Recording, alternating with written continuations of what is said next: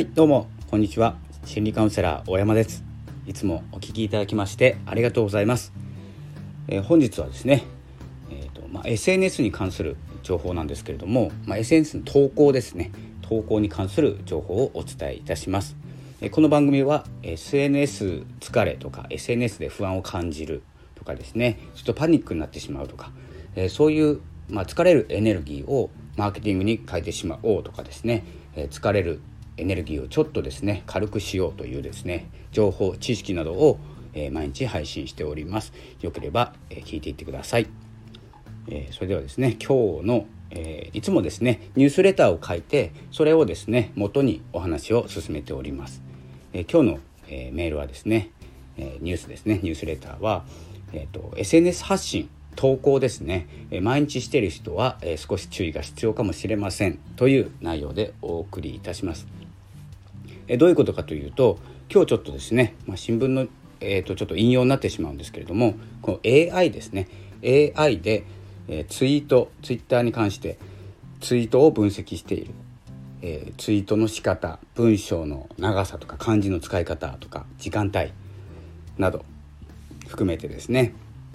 まあ、判定しているというかですねデータ化しているんですけれどもこれはですね、まあ、ツイッター社だけじゃなくてえー、他の企業の方もやっていると思います。なので、えー、っとですねまあ、この何が分かってしまうかっていうと結構ですね、まあ、精神状態とか、え、まあ、AI が AI に学習をさせて、え、いますのでそういった情報にこうヒットしたら情報にヒットしたらっていうのが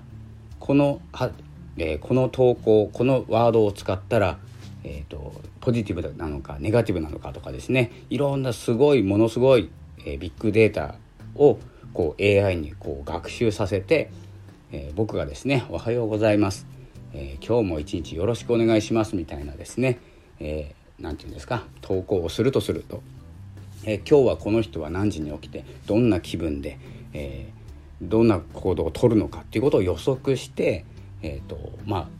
情報として得るわけですね。そして、まあ、Google さんでいうとそこに広告を打つわけですね。どんなものが欲しいのか。というものが、えー、こう予測して AI 予測して広告を打つもんですから僕が今欲しいものっていうものをある程度ですね分かられてしまう。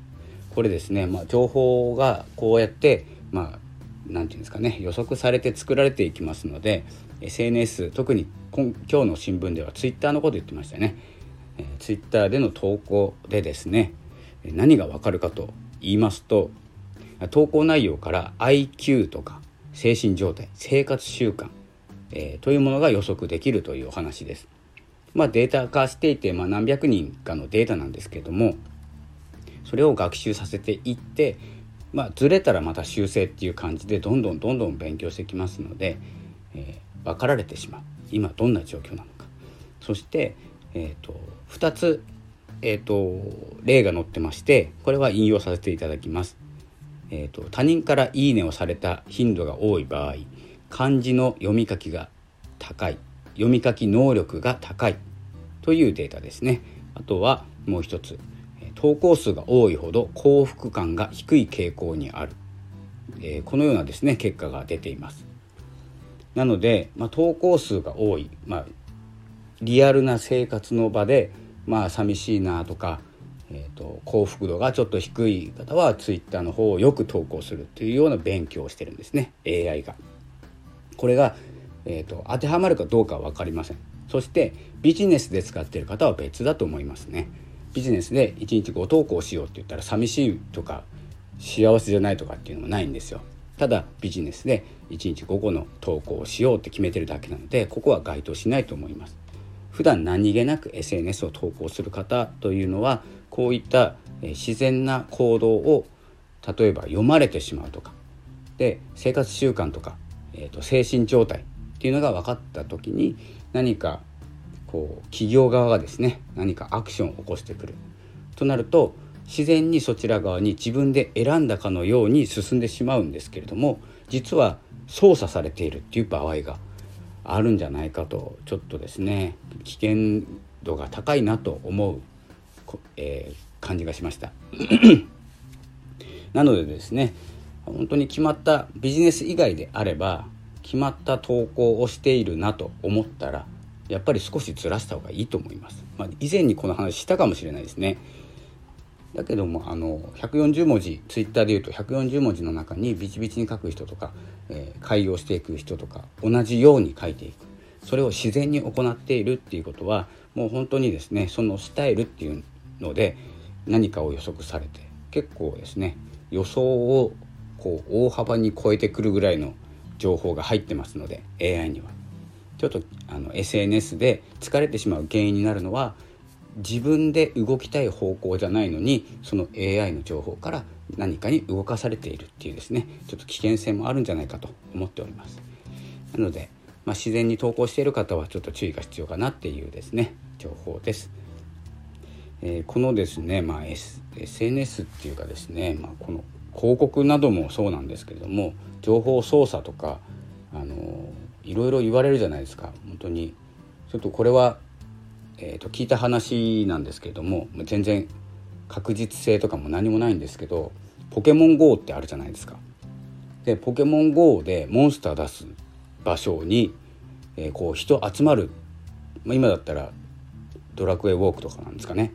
ドラクエウォークとかで例えば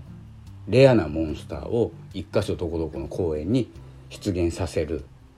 とすると人はどんどん自然にこう携帯持ちながら歩いてきますよね。でモンスターを倒したくて人が集まるっていうようなですねこう人口の動きを作るっていうことも言われてましたしこれですね僕昔居酒屋に勤めてたんですけど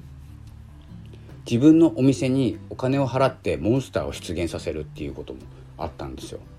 まあ、あったかどうか分かんないですけどねモンスターを出現させて携帯持ちながらこうドラクエウォークかポケモン GO か持ってお客さんが入ってくるんですよね。で店内に入んないとモンスター倒せないんですよ。そしたらお客さん集まるじゃないですか。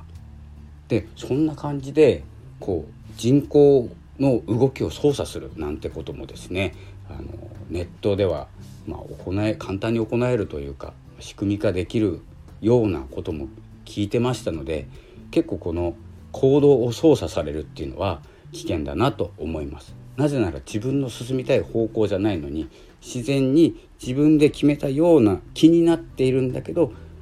情報に動かされている。っていうことがまあ結構あるんですよね。普段でも。で怖いのがこれが幸福に向かっていれば全然操作されてもいいと思うんですよね。僕的には。でもですねなんかの怪しいビジネスの人もやっぱり心理学行動心理学とか学んでるんですよね今。一生懸命。詐欺なのに。もうちょっとね違うところに力使えばいいんですけどね。でもあの行動心理学で僕も心理学やってるので分かるんですけど行動心理学で何かを操作しようとしている人を僕は心理学で分かります。なので行かないんですけど言ってる人も中にはいるんですよね。で自然に選んだよっていう顔になってるんですけど、えーと、それはですね実はその詐欺の方とか、えー、そういうグループの方のですねあの行動心理学に得意な方とかですね学んだ方がこう下手くそな誘導をする時あるんですよね。でまあそんなもの一発でわかるんですけど見れば。でも普通に見たら分かんないもんなんですよ。普通の情報の中にポツンとその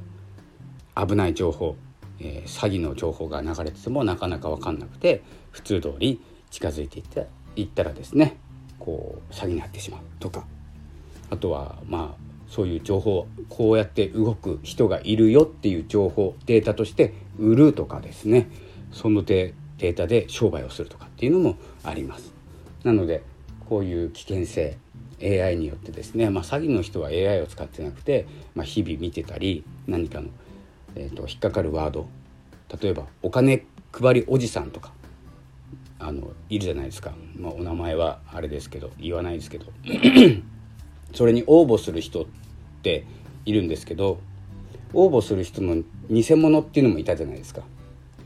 でいっぱいいるんですよいまだに。で間違ってそこをクリックしただけでその方に自分のデータをお渡ししてるような形になりますので。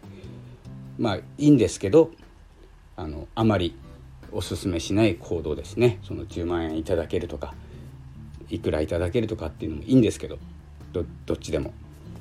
やってもいいんですけどただそういうアクションを起こす人だよっていうデータがあの偽物のアカウントから取られちゃうっていうこともありますので、えー、そういうことにも注意しながらですね SNS を活用していくということですね。まあ、SNS 楽しいもんなんですけれども